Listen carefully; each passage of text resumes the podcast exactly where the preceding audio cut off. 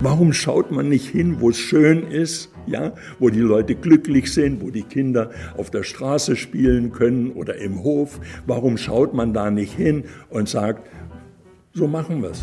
Da knüpfen wir wieder an. Sagt Hans Kollhoff. Cicero Politik, ein Podcast von Cicero, das Magazin für politische Kultur. Mein heutiger Gast ist einer der bekanntesten deutschen Architekten. Von ihm stammen beispielsweise die Entwürfe für den Daimler Tower am Potsdamer Platz in Berlin oder für das Europäische Haus am Pariser Platz, ebenfalls in Berlin. Er hat auch international viele Projekte realisiert, etwa den Sitz der Ministerien für Inneres und Justiz in den Niederlanden. Und von ihm stammt der bisher nicht realisierte Plan für eine Neukonzeption des Berliner Alexanderplatzes. Mein Gesprächspartner wurde 1946 im thüringischen Lobenstein geboren.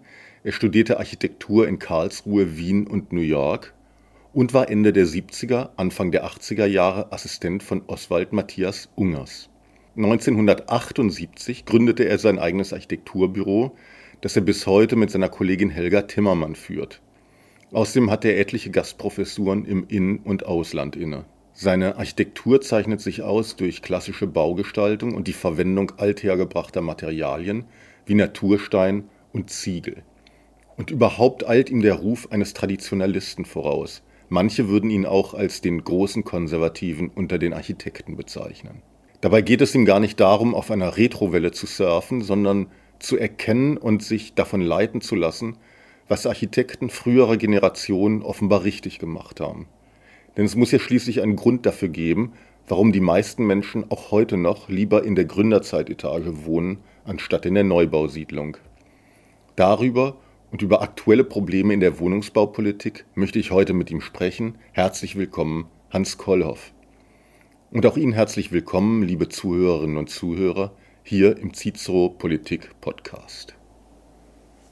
Herr Professor Kollhoff, das Thema Bauen und Wohnen ist so aktuell wie selten zuvor.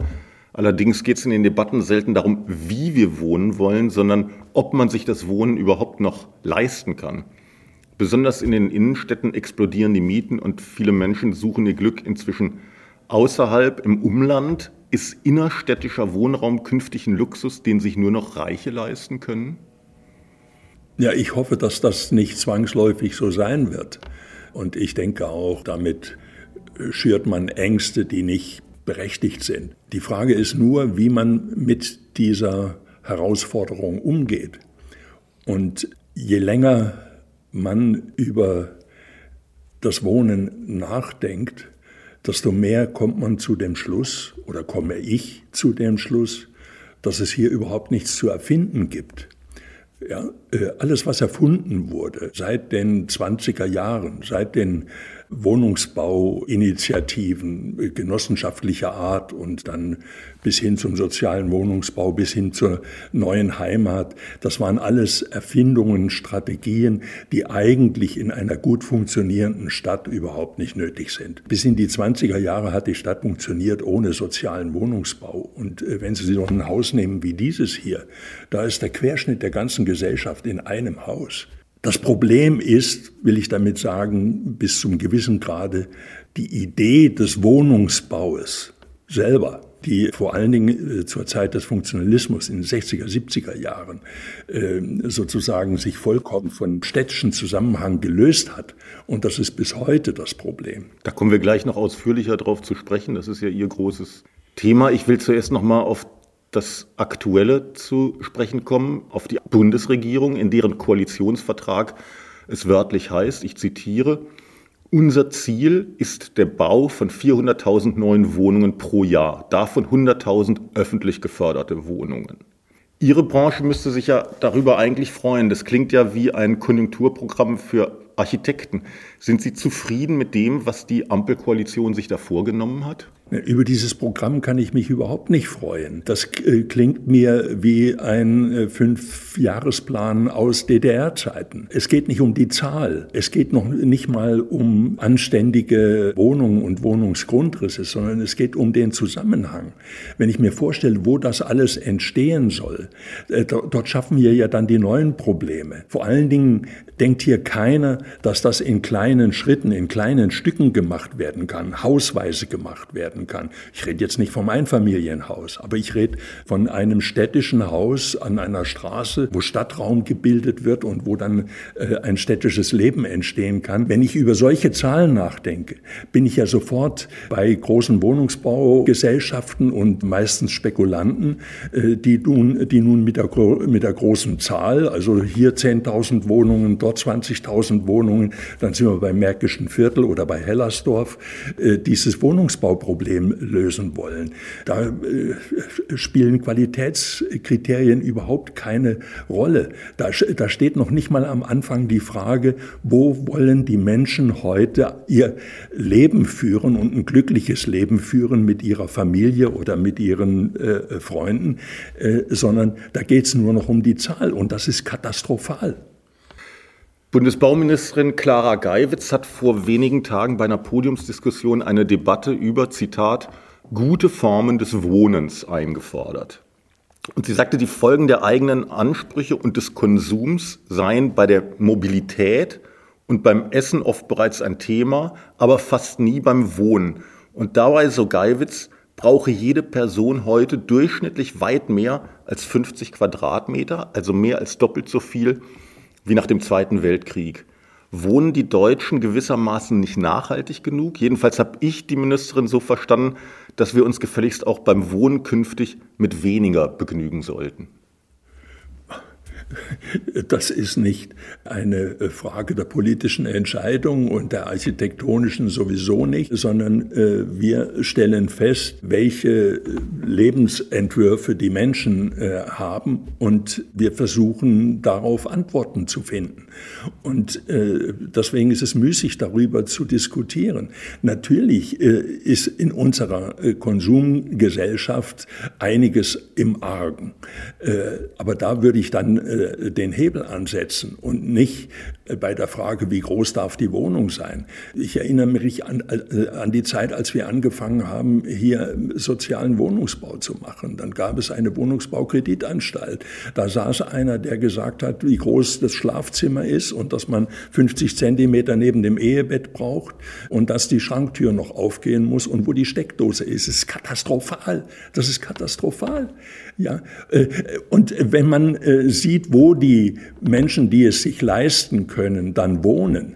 Ja, auch die Architekten im Übrigen und die Politiker und die, und die Beamten, die das dann alles umsetzen, die sind doch alle in Wilmersdorf und in Charlottenburg. Ja, äh, also warum, warum äh, macht man sich darüber Gedanken und äh, fängt nicht an, sich daran zu erinnern, dass es bis in die 20er Jahre des 20. Jahrhunderts geklappt hat, mit den Wohnungsgrößen, äh, mit den Hausgemeinschaften. Äh, ich muss noch mal zurückkommen zu diesem Haus. Ja, im Erdgeschoss haben wir Läden, die kosten eine ziemlich große Miete in Charlottenburg. Im Obergeschoss sind es opulentere Wohnungen wie bei uns hier, wo wir nicht nur wohnen, sondern auch noch das Büro haben. Darüber werden die Wohnungen kleiner und im Dachgeschoss gibt es ganz viele Studenten. Ja. Vielleicht müssen Sie kurz äh, für unsere Zuhörerinnen und Zuhörer sagen, was für ein Haus das ist, in dem wir uns gerade befinden. Das ist um 1900 gebaut. 1900. Ja, da ging das alles noch gut. Äh, da sind schon äh, erste Versuche, das großzügiger zu machen. Das war dann auch teurer äh, in, in Charlottenburg. Äh, aber es ist nicht mehr äh, dieser Gründerzeitbau, der reine Spekulation war mit viel zu engen Hinterhöfen, wo man keinen Sonnenstrahl in der Wohnung hatte, sondern das sind Höfe, da stehen Bäume und da ist es ruhig und da ist es jetzt vor allen Dingen zu dieser heißen Zeit, ist es kühl. Und die Straßen sind eng genug, dass es dort auch kühl ist. Und es sind genug Bäume da. Da gibt's überhaupt nichts zu erfinden. Diese lächerliche Anstrengung, dann die Dächer zuzupflanzen. Schauen Sie sich die Dächer an. Das war ja in den 70er Jahren schon so.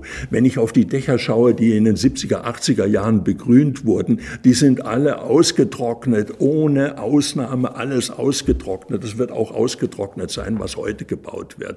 Aber wenn Sie so durch so eine Straße gehen, da ist es jetzt kühl. Draußen haben wir fast 40 Grad, aber es ist genug Schatten. Es ist, äh, Sie müssen auch nicht die Fassade begrünen. Da ist ein Park und da ist die Straße äh, ist mit zwei Reihen Bäumen bepflanzt und das gibt genug Schatten. Und im Hof ist es noch schattiger. Und äh, wenn es in der Straße warm wird, dann ist es im Hof noch kühl. Dann kann man querlüften. Äh, Sie brauchen hier kein Klimagerät. Wenn ich dran denke, da draußen, wo die 10.000 Wohnungen immer so in, in einem äh, Paket gebaut werden äh, und dann äh, wird daran gespart, äh, dann werden kleine Bäume gekauft und da pinkelt dann ein Hund dran und dann gehen sie ein. Da wird niemals eine grüne Substanz zusammenkommen, die wirklich spürbar in solchen Temperaturen eine angenehme Atmosphäre schafft. Aber in der Tat scheint Politiker gerade beim Thema Wohnen oft das Bedürfnis zu haben, äh, dirigistisch zu wirken, also zu sagen, wir hatten es ja vorhin, Zahlen zu nennen, ähm, ideale, äh, ideale Raumgrößen zu definieren, wie jetzt Geiwitz, die meinte also 50 Quadratmeter pro Person ist ja irgendwie zu viel. Ich frage mich, warum gerade in diesem Bereich sich doch Politiker berufen fühlen mit Vorgaben. Liegt das daran vielleicht, dass Wohnen sozusagen ein Grundbedürfnis ist und deswegen die Politik glaubt, also da besonders äh, ich eingreifen muss, zu müssen? Ich muss zurückkommen zum Anfang äh, äh dieser, äh, dieses Gesprächs. Äh, das kommt aus diesem Denken in Kategorien des sozialen Wohnungsbaus. Zu DDR-Zeiten wie äh, zu Westberliner Zeiten. Ja. Und schauen Sie an, was zu der Zeit entstanden ist. Es ging nur um die Zahl und um diese dirigistische äh, Realisierung äh, möglichst vieler Wohnungen, die Wohnungsnot in den Griff zu bekommen. Das hat sich doch äh, in Städten vorher alles von selbst geregelt. Da, da, da gab es Wohnungen, die waren billig, äh, aber immer noch in der Stadt. Das waren keine Enklaven draußen irgendwo abgehängt, äh, wie im Märkischen Viertel damals, wo es nur einen Kiosk gab in der Mitte äh, und keinen Laden. Und der, und der Kiosk, der war, der war, alles. Das war das, das, das soziale Zentrum äh, von 30.000, 40.000 Bewohnern. Das regelt sich im Prinzip von selber. Man muss weggehen von dem Denken in in Kategorien des sozialen Wohnungsbaus. So einfach ist es. Und das macht natürlich keiner mit. Warum? Natürlich ist das die Klientel der linken äh, Wählerschaft äh, und äh, damit kann man die Menschen beglücken. Aber letztlich sind sie nicht glücklich. Sie werden nicht glücklich in diesen Bergen, wo es nur um äh, so und so viel tausend Wohnungen geht. Ich frage mich, ob da mittlerweile nicht eher die Wählerschaft der AfD wohnt. Gut, das ist ein anderes Thema. Ich glaube, das muss man nicht vertiefen. Auch, das Problem, auch dieses Problem würde sich entschärfen, wenn man sich erinnert an eine Urbanität, äh, wie wir sie aus dem 19. und frühen 20. Jahrhundert kennen und wie wir sie heute noch zu schätzen wissen. Ja, wie wir sie zu, warum schaut man nicht hin, wo es schön ist, ja, wo die Leute glücklich sind, wo die Kinder auf der Straße spielen können oder im Hof? Warum schaut man da nicht hin und sagt, so machen wir es. Da knüpfen wir wieder an. So, und wenn man dort fördert, und zwar nicht nur äh, so und so viel ähm, äh, Bausumme pro Wohnung, äh, sondern wenn man dort äh, sagen würde, wir rechnen die ganze Infrastruktur, die sonst noch dazukommt, wenn man auf der grünen Wiese baut, Straßen, U-Bahn, Buslinien, äh, Kindergärten, neue Schulen und so. Wenn man das alles reinrechnen würde und sagen würde, wir verdichten unsere Innenstädte, wenn ich durch Berlin fahre, die ganzen 50er Jahre Quartiere, äh, die, sind, die sind einfach nicht dicht genug, angefangen mit der Karl-Marx-Allee. Wenn man hinter diesen schmalbrüstigen Häusern, die fünf Meter Tiefe haben, richtig städtische äh, Blockstrukturen machen würde, äh, dann hätte man eine Dichte, die es auch erlauben würde, dass vorne an der Straße Läden möglich sind für den Bedarf des Quartiers. Man muss nur hinschauen, wo es funktioniert und so machen. Da fällt mir eine Debatte ein, die äh, Anton Hofreiter, der Grünen-Politiker, letztes Jahr angestoßen hat. Ähm, als er nämlich äh, sagte, also er hat, den, er hat den Neubau von Einfamilienhäusern kritisiert und hat, hat damals gesagt, so, so sinngemäß, Einparteienhäuser verbrauchen zu viel Fläche, zu viel Baustoffe, zu viel Energie, die sorgen für Zersiedlung und damit für noch mehr Verkehr. Äh, der ist dafür stark kritisiert worden. Das hieß, er wolle das Einfamilienhaus verbieten. Ich glaube, das war überhaupt nicht seine Intention. Er wollte nur sagen, das ist möglicherweise auch gerade unter ökologischen Gesichtspunkten nicht unbedingt die vernünftigste Variante. Also sind, sind Einfamilienhäuser gewissermaßen so die SUVs unter den Behausungen. Was, was halten Sie von Hofreiters Kritik? Die ist teilweise berechtigt, aber auch da wird es sofort missverständlich. Wissen Sie, wenn ich in äh, dörflichen Gebieten bin oder weit aus Berlin zum Beispiel oder aus äh, Agglomerationen rausfahre, äh, und äh, da, da draußen gibt es Dorfstrukturen, in denen man auch gut wohnen kann, die noch nicht zerstört worden sind durch diese Häuslebauerei. Aber das Einfamilienhaus ist eben auch nicht nur Häuslebauerei. Ich bin noch nicht mal äh, gegen Fertighäuser, weil äh, die Fertighausanbieter heute äh, haben hochintelligente Typologien entwickelt, die auch wirtschaftlich sind. Und wer da draußen leben möchte, vor allen Dingen, wenn schon eine dörfliche Struktur da ist, und das haben wir ja hier im Brandenburgischen, warum soll er dann nicht dort sich auch ein Einfamilienhaus bauen. Natürlich wird er vorher durchgehen äh, durch das Dorf und sagen, gibt's hier nicht ältere Häuser und die vielleicht sogar leer stehen. Und da gibt's ja auch viele Interessenten, die das dann vorziehen. Die sagen, jetzt renoviere ich dieses Haus und vielleicht erweitere ich das ein bisschen äh, und äh, meine Kinder haben einen Garten außenrum. Das ist zumindest für die Kleinen vielleicht besser als in der Stadt. Und wenn es noch eine gute Schule gibt im Dorf, auf, warum soll das nicht möglich sein? Also äh, die Verteuflung des Einfamilienhauses ist, äh, einfach, ist einfach dumm. Aber eine sinnvolle Variante ist das Einfamilienhaus, wenn ich Sie richtig verstehe, dann eben doch da, wo es auch steht, im ländlichen Raum und nicht sozusagen als Möglichkeit für Einpendler in die Stadt, um einfach äh, sozusagen letztlich das Angenehme mit dem Nützlichen zu verbinden, in der Stadt zu arbeiten und im Grünen dann zu wohnen. Ja, also diese Einfamilienhaussiedlungen, wie sie in den 50er Jahren entstanden sind in, in, in Westdeutschland äh, und äh, wie sie jetzt vielleicht wieder entstehen im sogenannten Speckgürtel, die sind natürlich ein Problem, weil das ist dann wirklich Flächenverbrauch. Aber ich kenne das aus äh, Süd Süddeutschland, aus dem Badischen. Da äh, ist es einfach notwendig, weil, weil äh, die Dörfer sonst eingehen und ihre Qualität verlieren. Ähm, aber man sollte dort zum Beispiel wirklich intensiv fördern, dass die, die äh, in den ländlichen Raum kommen, dort wohnen wollen, sich erstmal umschauen, was es da gibt. Denn da stehen äh, wirklich sehr viele schöne alte Häuser leer. Und äh, wenn die alle abgerissen werden, dann hat man von dem Dorf auch nichts mehr. Heutzutage wird ja viel über ökologisches Bauen gesprochen, über Nachhaltigkeit, über Energieeffizienz. Sie selbst haben mal gesagt, Bauenziele auf Dauerhaftigkeit, nicht auf Kreislaufwirtschaft. Ich zitiere Sie jetzt mal wörtlich. Der Anspruch muss da sein, für die Ewigkeit zu bauen. Das klingt jetzt erstmal nach Architektenhybris, aber Ihnen geht es, wenn ich das richtig verstanden habe, vielmehr darum, dass Gebäude heutzutage zu Wegwerfprodukten geworden sind. Ja, äh, so wie heute gebaut wird, und vor allen Dingen dann mit dem Imperativ, es muss alles recycelfähig sein, da geht man ja schon vom Abriss aus.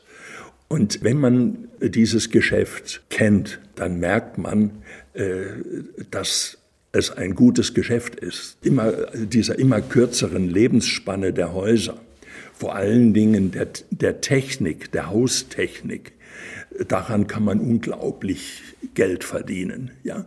Wir sind heute dabei, Projekte, jetzt nicht unbedingt Wohnungsbau, aber Projekte, die wir vor, die vor 30 Jahren in Betrieb genommen wurden, auszutauschen, die Technik vollkommen auszutauschen. Weil die Technik, äh, die vor 30 Jahren eingebaut wurde, vor allen Dingen äh, Informationstechnik, die ist obsolet wenn diese Häuser dann auch noch so gebaut äh, wurden, wo alles billig sein muss, äh, wo nicht mehr handwerklich gebaut wurde, sondern mit, äh, wo, wo halt die Gipskartonwand die Norm äh, ist und mit der Gipskartonwand kommt Silikon rein und äh, dann haben sie auf dem Boden haben sie Laminat. Äh, also wenn nach 30 Jahren dann sich einer überlegt, wir müssen jetzt hier die Technik vollkommen erneuern, der kommt sehr schnell auf die Idee, das Haus auch ganz abzureißen. Und äh, in dieser Kreislaufwirtschaft ist das sozusagen die ideale Situation. Und jetzt sind wir bei 30 Jahren, in 10 Jahren sind wir bei 20 Jahren. Äh, und das, das Dilemma dabei ist ja nicht das, ist auch gar nicht äh, dieses vordergründig ökologische. Wenn wir alles immer in kürzeren Zeitabständen abreißen und neu bauen, dann entsteht ja nichts mehr, wo wir zu Hause sind.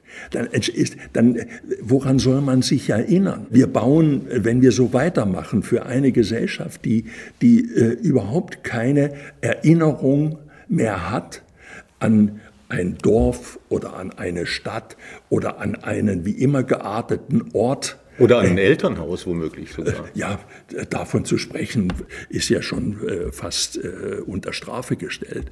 Das ist, das ist das Problem. Da wird von Kreislaufwirtschaft gesprochen und dann wird man natürlich die Krankheiten, die man sich damit ins Haus holt, weil die Leute nicht mehr wissen, wo sie hingehören und wo sie herkommen und äh, einfach nur äh, durch eine Welt driften, die ständig im Abriss äh, und im Neubau äh, äh, begriffen ist, kann man auch wieder eine Menge Geld verdienen. Äh, weil die, die Psychiater werden sich freuen und die Mediziner werden sich freuen. Und da sind wir wieder bei den sozialen Tugenden. Das ist ja nicht nur der soziale Wohnungsbau, sondern man löst alle Probleme, die man sich dann einhandelt, mit sozialen Initiativen. Ich finde es ja ohnehin immer wieder faszinierend, mit welchem Aufwand früher, früher gebaut wurde und wie hoch damals die ästhetischen Ansprüche waren, noch vor 100 Jahren. Wir haben ja vorhin kurz drüber gesprochen, so Gründerzeiten zum Beispiel.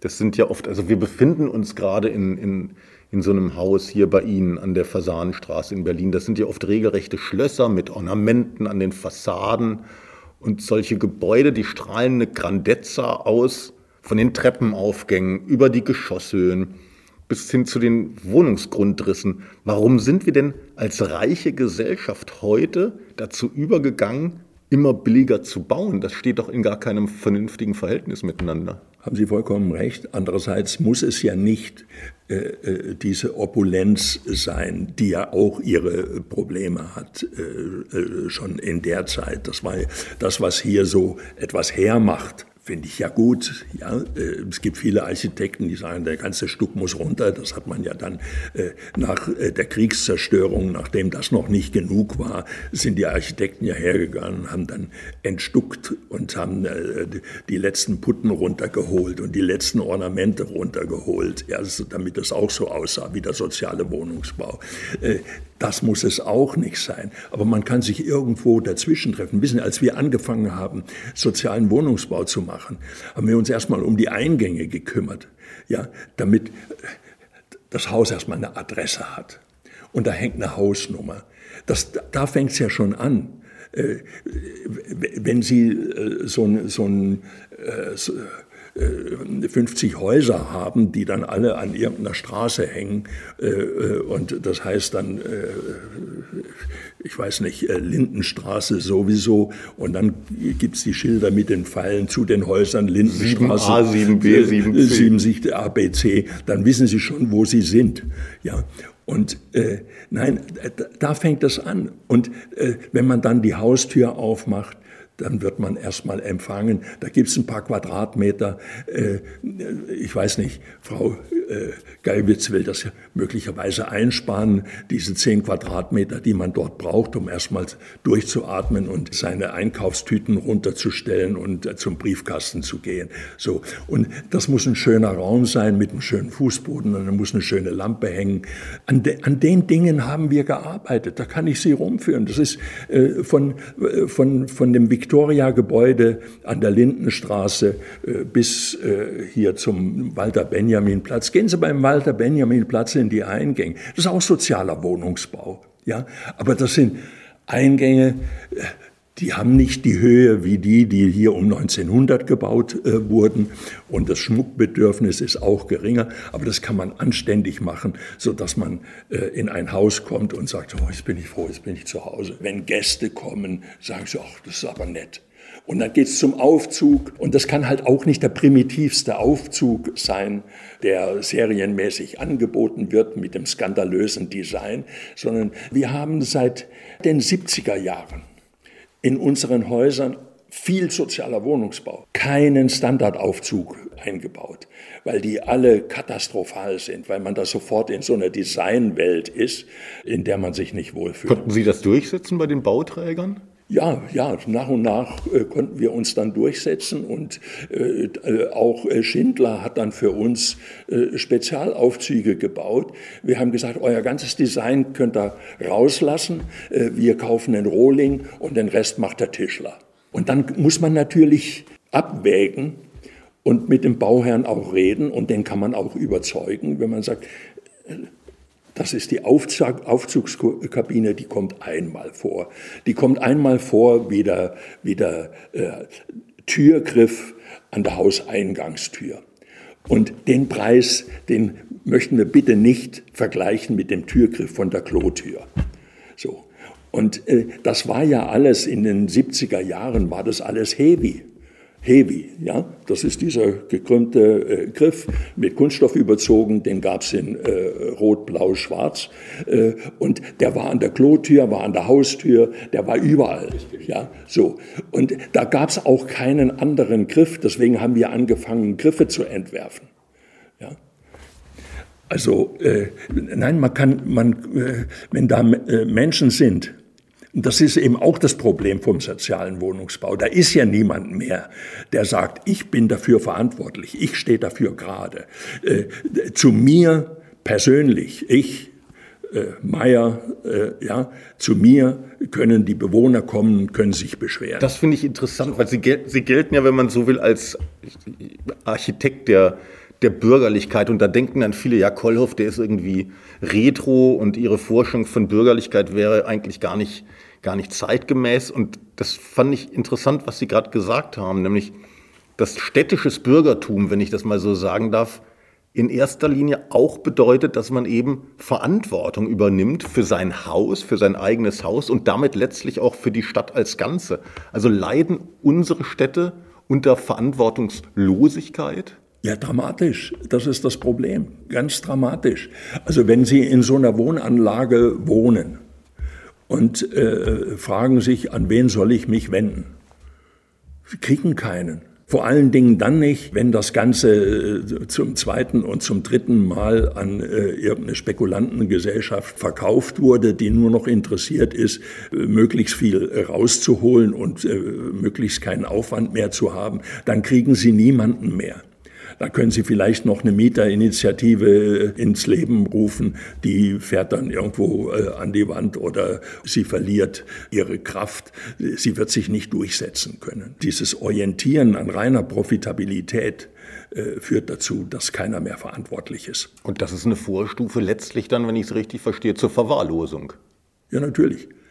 Ich bin gespannt, jetzt geht es ja wieder los mit dem sozialen Wohnungsbau und öffentlichen Gesellschaften, öffentlichen Trägern. Wenn das schäbig gebaut wird, dann geht es in 20 Jahren los, äh, wo man zum Beispiel die Fenster austauschen müsste. Die tauscht keiner aus. Ja? Und äh, dann wird es privatisiert.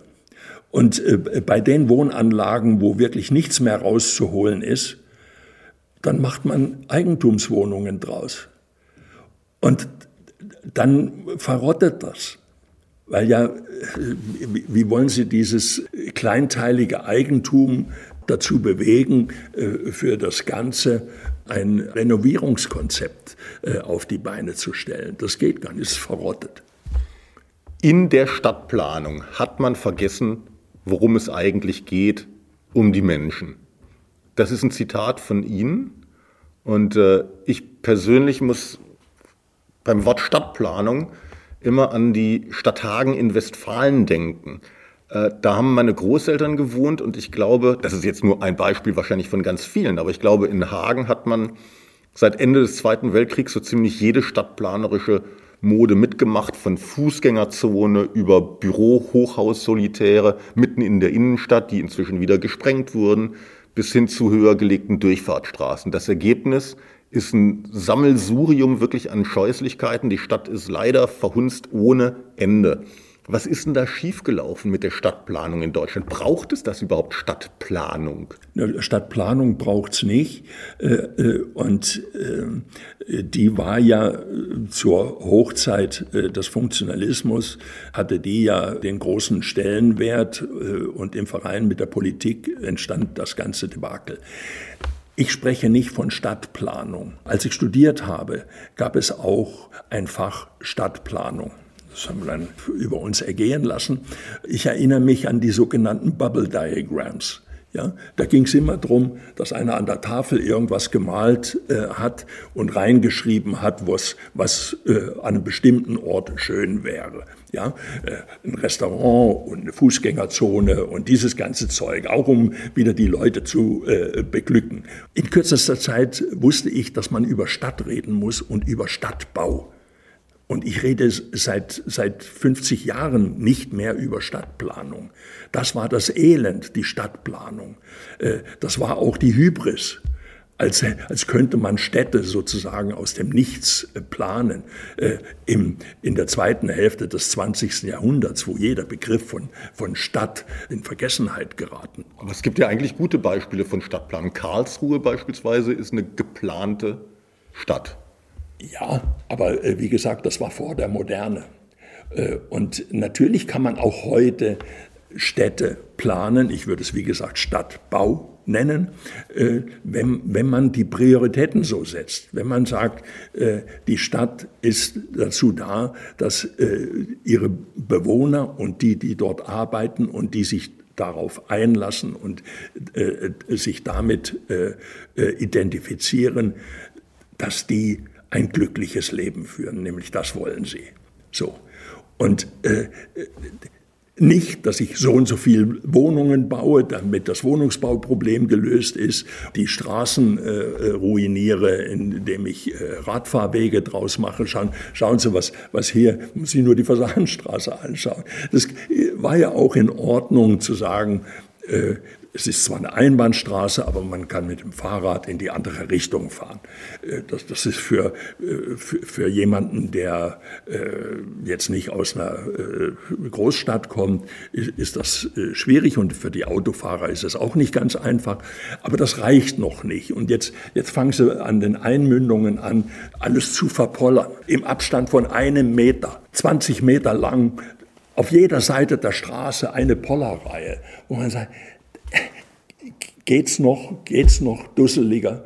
Man kann heute sogar eine neue Stadt bauen und ich würde, ich würde mich freuen, wenn ich so eine Aufgabe nochmal bekäme.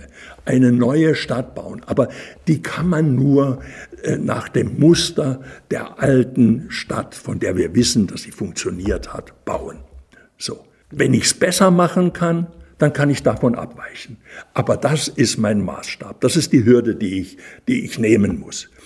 Was haben wir heute? Heute wird den Architekten an der Hochschule nichts mehr beigebracht, wie man baut oder wie man sogar Städte baut oder eine Stadt baut oder ein städtisches Haus baut. Das, das wird ihnen, es wird ihnen mit, mitgegeben, dass sie mit ihrem Individualismus in unserer heutigen Zeit ökologisch sein müssen und äh, dass sie ihre Fantasie ausschöpfen müssen und der Fantasie freien Lauf lassen müssen. Und damit wird der Rest dessen, was wir an Urbanität noch haben in Städten wie Berlin, ruiniert. Also das finde ich einen ganz interessanten Punkt und da würde ich auch gerne noch mal mit Ihnen drüber sprechen über Berlin. Wir wohnen ja beide in Berlin. Gut, Sie haben noch, Sie haben noch äh, den Luxus eines Zweitwohnsitzes in Florenz. Äh, das gönne ich Ihnen auch von Herzen.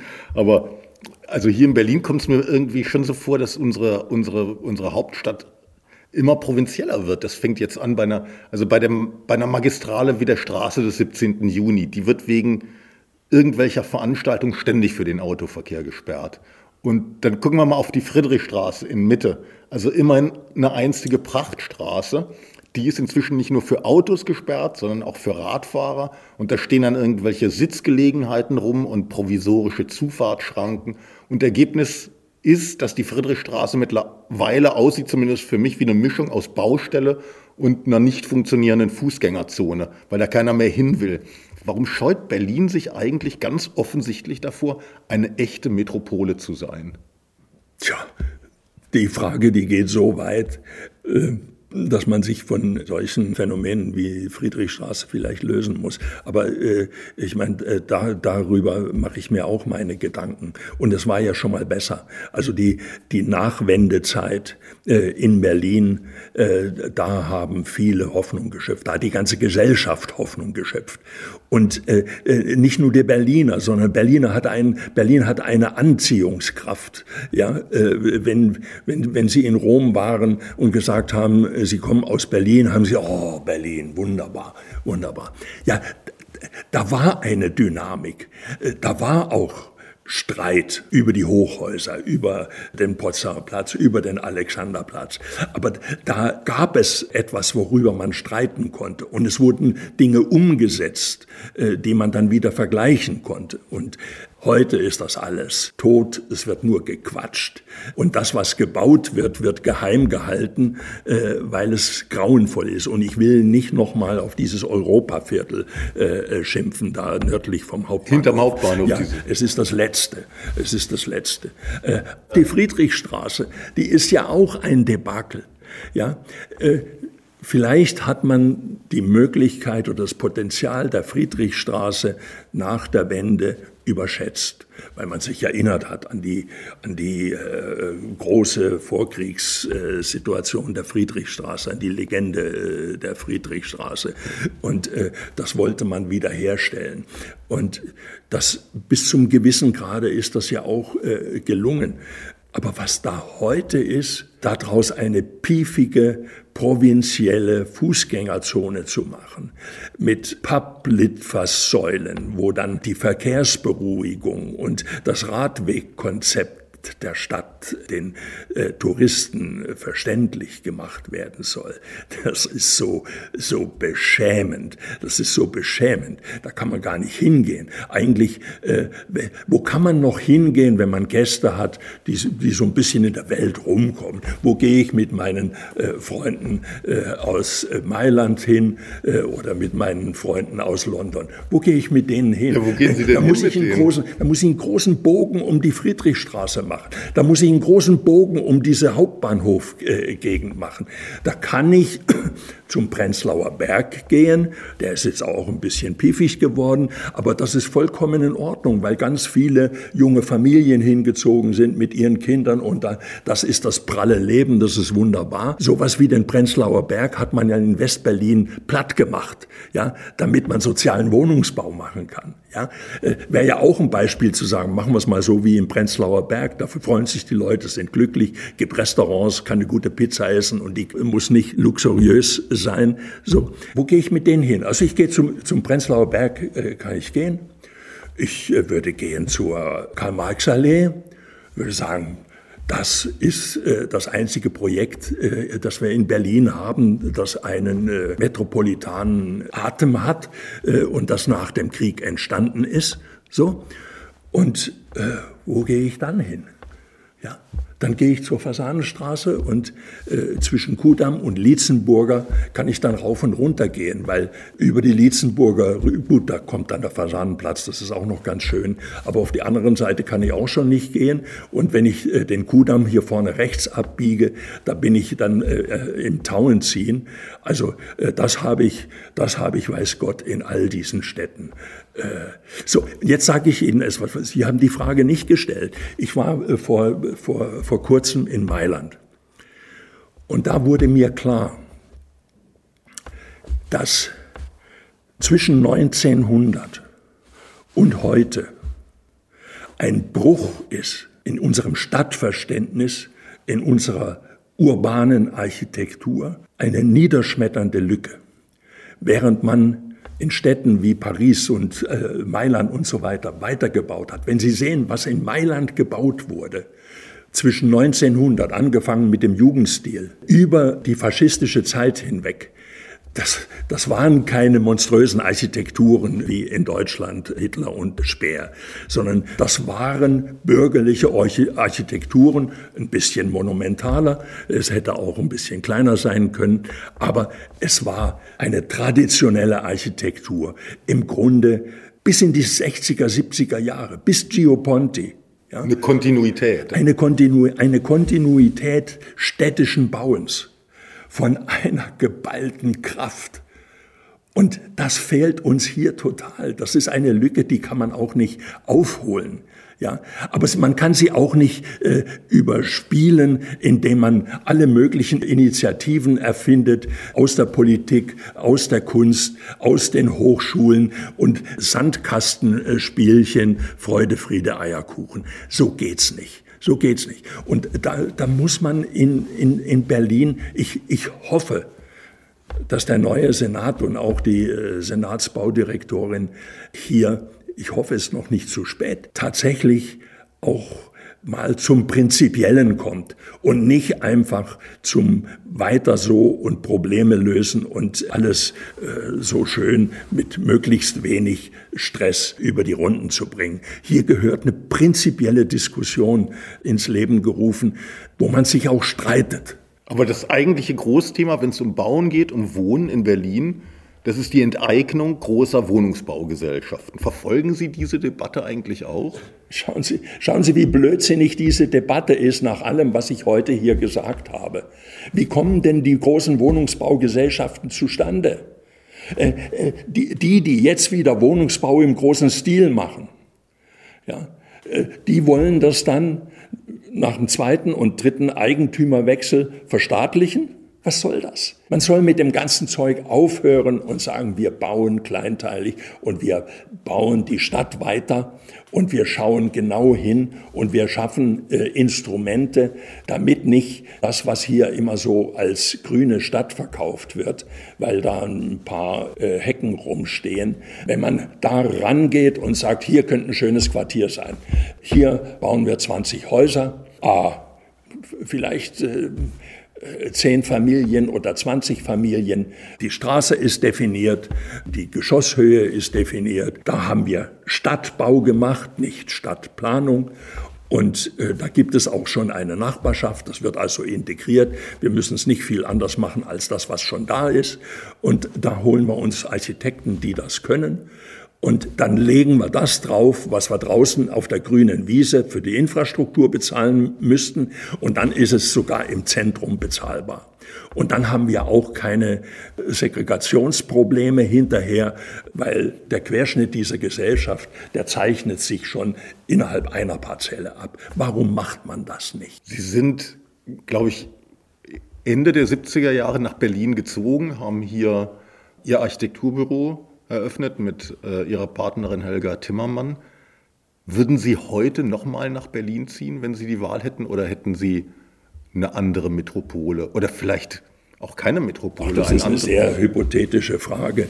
Äh, damals äh, habe ich die Entscheidung getroffen, nachdem ich drei Jahre in Amerika war äh, und in New York gearbeitet habe wenn man sich aus der Perspektive die Frage gestellt hat, wo, natürlich wollte ich zurückgehen nach Deutschland, ich hätte, ich hätte dort einen äh, Universitätsjob haben können, schon mit 30 Jahren, da bin ich, wäre ich mir vorgekommen wie ein Frührentner, äh, weil die amerikanischen Universitäten, der, der Campus, das ist ja, das ist ja immer das Paradies, was da, was die Gesellschaft da Geld reinsteckt, damit es ihren Studenten gut geht und damit sie äh, eine Perspektive haben und ein glückliches Leben vor sich haben. Ja. Äh, der, der Indian Summer in Upstate New York, ach, da können Sie sich zurücklehnen und sagen, komm, jetzt bin ich alle sorgenlos. Aber ich wollte zurück nach Deutschland. Und da gab es keine Alternative, da war nur Westberlin möglich. Ja, weil äh, überall sonst äh, war ja neue Heimat. Ne? So. Und, und hier hat sich was getan zu der Zeit. Und dann kam die IBA, äh, äh, wo das alles nochmal aufgemischt äh, IBA ist wurde. internationale und, Bauausstellung. Äh, ja, und äh, jetzt, wo ich hier oben in der Reha bin, in Tegel, äh, sehe ich, was die IBA dort gemacht hat. Das ist postmodern, aber es ist nicht dieser elende soziale Wohnungsbau. Es, man hat hausweise gebaut, und man hat Architekten äh, äh, herangeholt, äh, die mit einem Blick von außen äh, herangegangen sind. Und das kann sich alles sehen lassen. Es war eine Zwischenstufe. Ich sage nicht, dass. Und wir haben seither weitergemacht. Wir haben das auch als Zwischenstufe begriffen. Und haben gesagt, so, jetzt muss man Schritt für Schritt weitermachen, dann sind wir auch mal wieder in der Lage, im Zentrum zu bauen. So. Äh, und das ist in Ordnung, das kann man sich auch noch anschauen. Das war möglich zur Zeit, äh, zur Hochzeit des sozialen Wohnungsbaus. Sind Sie eigentlich, sind Sie gern Architekt? Das ist eine äh, äh rhetorische Frage. Äh, Die können Sie ja rhetorisch beantworten. Na, natürlich. Ich bin Architekt und sonst gar nichts. Ja. Würden Sie jungen Leuten empfehlen, heute den Architektenberuf zu ergreifen? Ja, aber sie sollen sich keine Hoffnungen machen, äh, äh, dass sie Spaß äh, an diesem Beruf finden, wenn sie an die Universität gehen. Sie sollen sich in der Welt umschauen und sollen zu Architekten gehen, die nicht einfach nur Firlefanz machen oder Riesenprojekte für Saudi-Arabien äh, oder, oder China, sondern die Projekte machen, in denen sie selber gerne auch leben und wohnen würden, die, die Glück versprechen äh, für das Individuum und für die Gesellschaft. Da würde ich sie hinschicken und da kann man lernen. Herr Kolloff, herzlichen Dank für das Gespräch und auch Ihnen herzlichen Dank Liebe Zuhörerinnen und Zuhörer, Sie finden uns auf www.cicero.de und überall, wo es Podcasts gibt.